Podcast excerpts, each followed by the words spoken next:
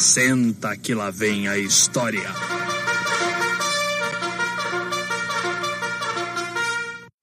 Salve, salve, meu querido assinante, salve, salve, diretoria. Aqui quem tá falando é o Ivo Neumann e você tá ouvindo um episódio exclusivo para assinantes do Treta Podcast.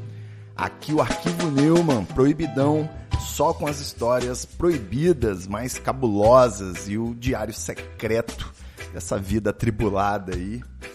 Eu, obviamente, me inspirei na Deia Freitas, né, do Não Inviabilize, para trazer aqui para os ouvintes um pouco de contação de histórias. A galera pediu e a gente atendeu. Vou contar histórias proibidas. Só que eu gosto de esclarecer né, que a gente está indo muito além do que a Não Inviabilize, porque contar a história dos outros é fácil, né, Deia? Difícil é viver essas histórias. Então, que, que adianta passar tanto perrengue, né? Fazer tanta merda se a gente não puder contar para as pessoas. Então, a galera pediu e eu tô, trouxe aqui esse podcast solo semanal, que é exclusivo para os assinantes do Treta, uma recompensa para a galera que apoia o podcast. Se você está ouvindo aí na pirataria, sua chance de, de deixar de ser ridículo, entra lá no picpay.me barra treta ou no apoia.se barra treta, que a partir de R$ 4,20 por mês você vai poder ouvir aqui, sem dor na consciência, essas histórias proibidas. Beleza? Também preciso dizer, né, que essa é uma obra de ficção, tudo aqui é totalmente inventado, né?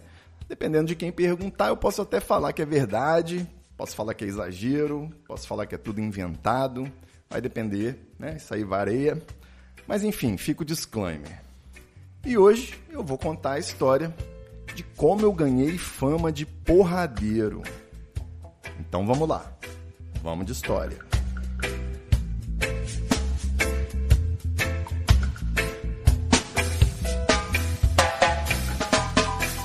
É fundamental eu explicar para essa história, né, que eu tenho um porte físico avantajado. eu adulto, né, eu meço 1,87 de altura e já passei da barreira dos 100 quilos, acho que desde os 12 anos de idade, por aí. Então eu sempre fui maior e mais alto do que todo mundo na turma, né? Quando eu era criança, eu me envolvi num porradeiro assim marcante que eu lembro, eu acho que com sete anos, é, com sete anos na primeira série. A gente tinha acabado de sair da pré-escola, né? Então estava sendo cobrado um comportamento de rapazinho, mas tinha um moleque lá tentado, tal do Alan, Alan, sei lá, que ficava fazendo o bom e velho bullying com o gordinho, né? Nessa época, os magrinhos chegava perto do gordo e falava: "Ah, Jô Soares, Faustão, rolha de poço, chupeta de baleia". Falava umas paradas sobre adiposidade e saía correndo. Porque se o gordo bota a mão no magrelo, ele quebra em pedaços, né? Pelo menos essa, essa era a vantagem de ser gordo na escola. Você podia bater nas pessoas se você conseguisse alcançá-las. Tinha esse pequeno detalhe. Então, assim, eu alcancei o Alan, graças a Deus eu consegui puxar a camisa dele e a gente se confrontou aos socos com sete anos de idade. Foram muitos socos, ele me deu também muitos socos. Só que rolou depois essa injustiça na sala da coordenadora disciplinar, que era me questionando pela agressividade, né? Eu explicando que ele tinha começado e que ele tinha me batido também. Só que ela, aí nisso já estava minha mãe, a mãe do Alan e tal. E aí a coordenadora falou pro Alan levantar a camisa. E quando ele levantou a camisa, aquele monte de marca de mãozada, de porrada, ele estava todo marcado. E eu fiquei, porra, quer dizer então que o julgamento é sempre contra quem não fica marcado.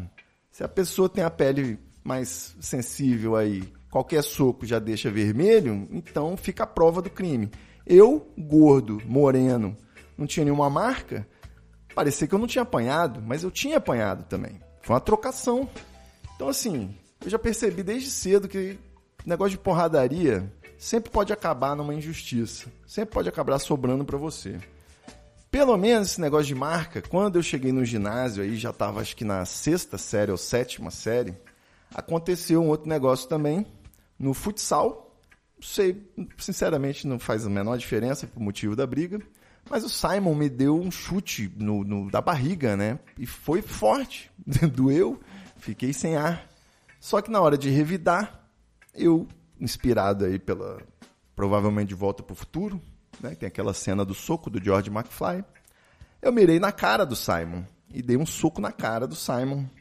Então ele ficou com o olho roxo o que amplifica muito mais né, a, o efeito, as consequências e desdobramentos de uma porradaria, porque aí a escola inteira ficou sabendo que você deixou o Simon daquele jeito. E isso foi bom para mim. Apesar de eu ter sido suspenso e ter zerado a prova de inglês, eu era muito CDF, então essa nota zero na nota de inglês foi uma mancha no meu currículo, né? Eu fiquei, tive que correr atrás para não ficar de, de, recuperação. Seria uma vergonha ficar de recuperação, filho da professora, né? Mas enfim, eu estou ilustrando aqui que na infância eu já soube a desvantagem de deixar marcas. Você ser injustiçado depois na hora de ser punido. A outra pessoa que ficou marcada não foi punida, o Alan. E tem a vantagem de deixar marcas, né? Também quando o Simon ficou de olho roxo, eu fiquei com a fama na escola de que eu batia bem. E foi só um soco. Eu dei sorte, minha mão ficou doendo, inclusive. Mas enfim, eu nunca fui cara da porrada. Não gostava de brincar com os amigos, né? Briguinha com os irmãos e tal, mas eu sabia que sempre que passou de certa idade, né? Depois de uns 15, 16 anos, a porrada escalona para negócio mais sério. O nego já quer pegar um pedaço de pau no chão, já quer quebrar uma garrafa na sua cabeça. Né? Teve um, uma briga uma vez lá na, na minha escola que pegaram um nerdão desse, mais calado, né? Vítima de bullying perfeito, com alvo nas costas. Só que. E o Playboy, filho da puta, popular, né? Foi lá encher o saco dele. Só que esse nerdão, ele era nerdão do Muay Thai. Ele era, fazia Muay Thai desde que ele era neném. Então ele moeu o Playboy na porrada. No dia seguinte, veio a Playboyzada da Praia da Costa inteira de scooter, né? Aquelas motinhas de 49 cilindradas, com um taco de beisebol que papai trouxe de Miami para tentar bater no nerdão do Muay Thai. e sinceramente, ainda bem que a coordenadora interviu, porque senão o nerdão do Muay Thai ia moer todos os playboy na porrada, ia quebrar os tacos de beisebol e as motinhas. Porque esse nerdão era muito sinistro, eu vi ele em ação. Mas a grande lição disso, acho que é porradaria, mano. Pode acabar em tiro. Então, o negócio é fugir. Sempre a estratégia número um quando você está em aglomerações, multidões, festas e eventos, é fuja da porradaria. Teve uma vez, inclusive, quando eu entrei na faculdade assim, tinha um pré-carnaval, um trio elétrico que passava na orla aqui da minha cidade, Vila Velha. Né? A faculdade, a UFES Federal do Espírito Santo, fica em Vitória, a capital, que é uma ilha, e a minha galera lá do direito, que era toda playboyzada de Vitória, os burguesinhos que estudaram nas melhores escolas, fazia judô quando era criança, depois fazia jiu-jitsu. Playboyzada de Vitória desceu comigo pra ir nesse, nesse pré-carnaval fora de época aí, o famigerado esculhambação. O problema é que o esculhambação passava aqui na minha área, né? Então ficava também aqui a minha galera da rua, né? O pessoal daqui de Itapuã, do bairro. De repente, eu no meio dessas duas galeras aí, Alguém passa uma cantada na namorada do Luiz, que era um, um colega da faculdade, e Luiz retruca e começa a confusão. Naqueles rápidos microsegundos aí, né, que você faz aquele diagnóstico da situação problema, eu percebi que estavam se colocando contrários ali a minha galera da faculdade de Vitória com a minha galera daqui da rua de Itapuã. E eu falei, eu não vou tomar partido nessa treta aí, de jeito nenhum, porque senão vai sobrar para mim de qualquer forma. Né? E foi nesse momento né, que eu decidi que eu não seria um covarde que foge das brigas, né? não simplesmente isso, que eu seria a pessoa, o quê? Que cuida das mulheres, das crianças, dos idosos. No caso lá do esculhambação só tinham mulheres, né? Mas, enfim, a pessoa que protege os mais fracos ali naquela situação. Então, quando começou a briga das minhas duas galeras, eu olhei para trás, vi a mulherada assustada e falei: vem, vem, vem, vem. E fui tocando a boiada para longe do, do conflito. E foi um porradeiro generalizado, né? Eu achava que os maconheiros de Itapuã iam dar um pau nos Playboy de Vitória, Só que, como eu falei, os Playboy de Vitória faz jiu-jitsu desde criança, né, mano? Os caras, pai manda pro exterior para estudar com os Grace. É, é outra realidade. Então, bicho, parecia uma cena de um filme do Van Damme, assim, que era o que tinha na época, né? Hoje seria o que? Um John Wick. parecia um Matrix, porque eu vi tudo em câmera lenta, mano. Tinha, esse só o Luiz, o cara que cantara a namorada dele, eu vi um 360 dele em câmera lenta que ele socou uns 18 magrinhos daqui de Itapuã. Ele dava soco, dava chute, dava uns golpes bonitos. Pena que na época o celular não filmava, né? Não tinha tanta câmera assim. Porque seria bom de reassistir. Foi bonito para quem gosta de, de, de né, desse aspecto visual, artístico aí da violência. Mas enfim, eu decidi ser assim. Começa uma porrada, eu corro pro lado oposto, levo a mulherada.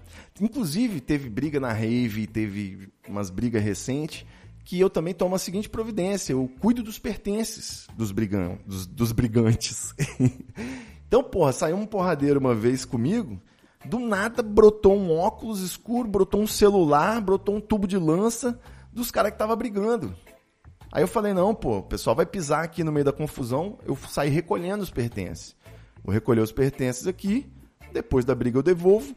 Se o cara não quiser, depois da briga eu consumo a droga dele. Fica resolvido dessa forma, né? Eu prefiro ajudar, né, apoiar esse momento tenso de violência aí dessa forma, redução de danos.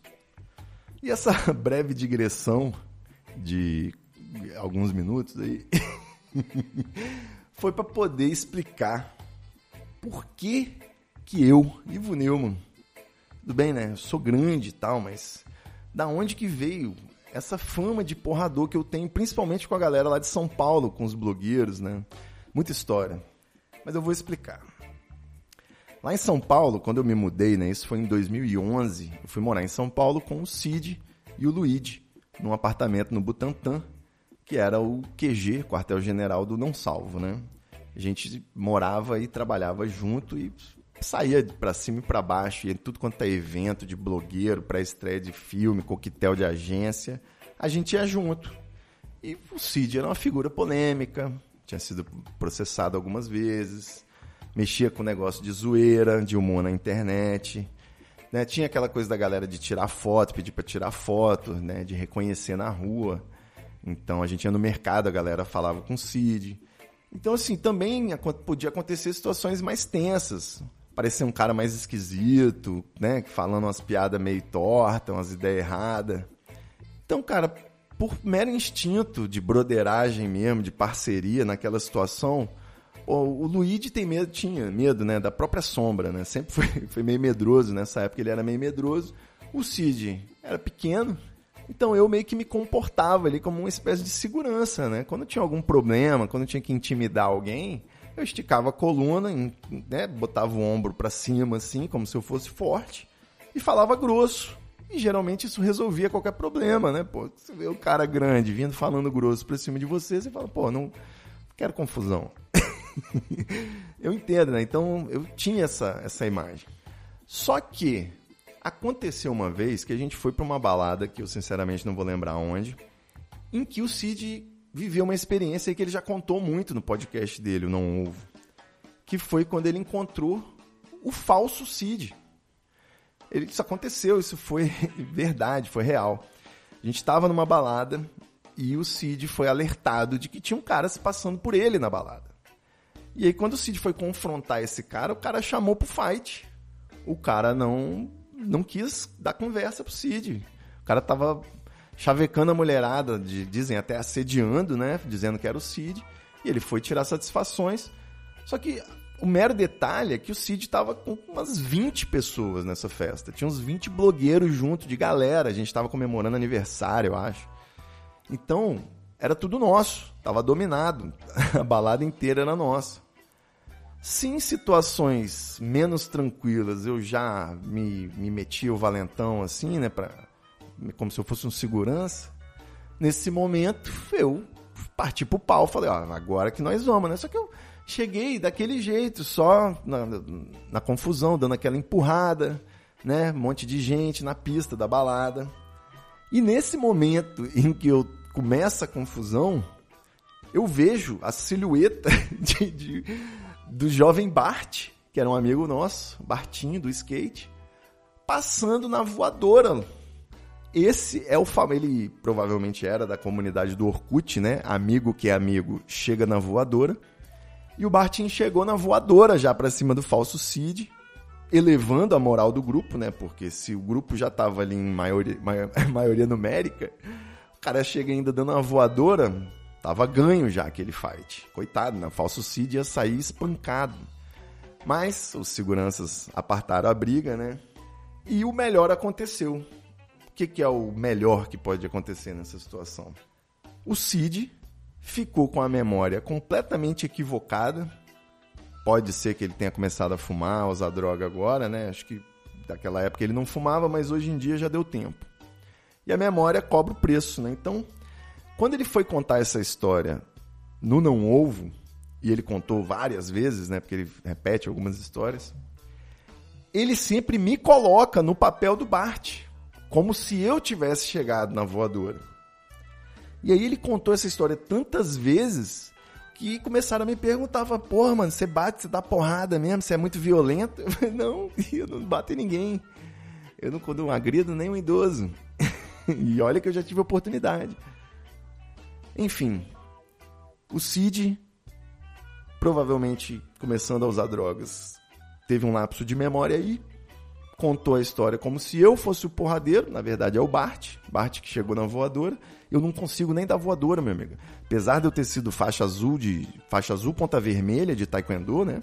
Eu cheguei pertinho aí da, da faixa preta.